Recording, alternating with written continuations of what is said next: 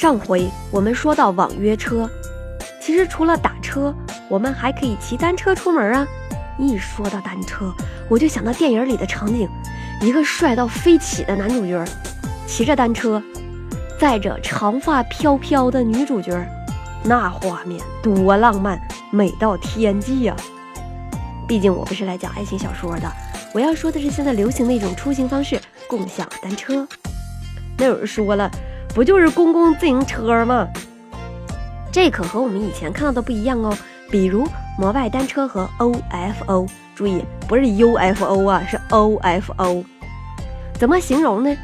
就相当于是自行车界的滴滴和 Uber。比如在上海，随时随处都可能看到特别显眼的橙色单车，实心轮胎轴转动，就是说不用满大街找打气筒，也不用担心半路掉链子，因为它根本没链子。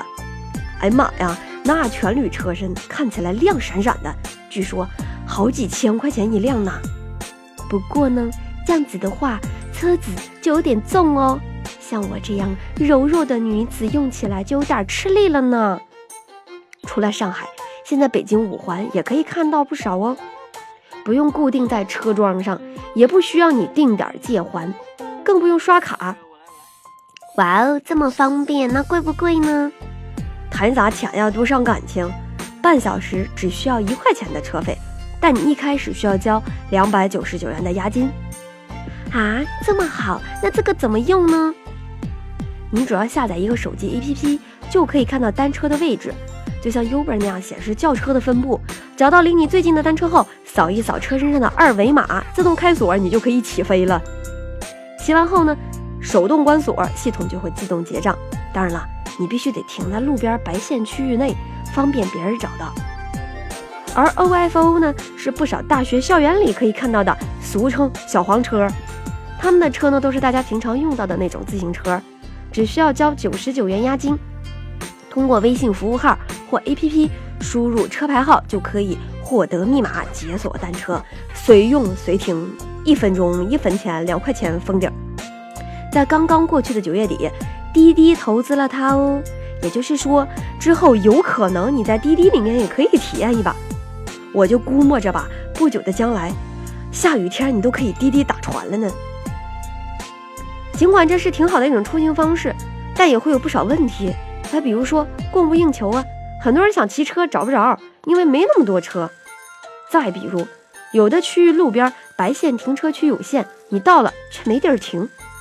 还有一些路上并没有自行车道，你要是骑上去了，那被交警叔叔逮着了怎么办？除了这些，还有不少的人为原因，比如有人就涂黑了人二维码，有人就把车停到自己小区里面，这也就算了，居然还有人自己给车上了一把锁，你这别人就用不了了呀？我觉得吧，大家应该本着共享的原则，对周围的人和物都多一些善意。特别是骑单车这种方式，我就觉得挺好的，特别适合大家短途出行，既能够低碳环保，又能锻炼身体。吹着小风，沐浴着阳光，哇哦，生活是如此的美妙。好了，像米多多这样勤奋的孩子，待在办公室工作就好了，你们都不要管我，赶紧带着喜欢的人骑着单车，尽情的去玩耍吧。如果大家有什么感兴趣的话题或者好的建议，不要忘了留言告诉我们哦。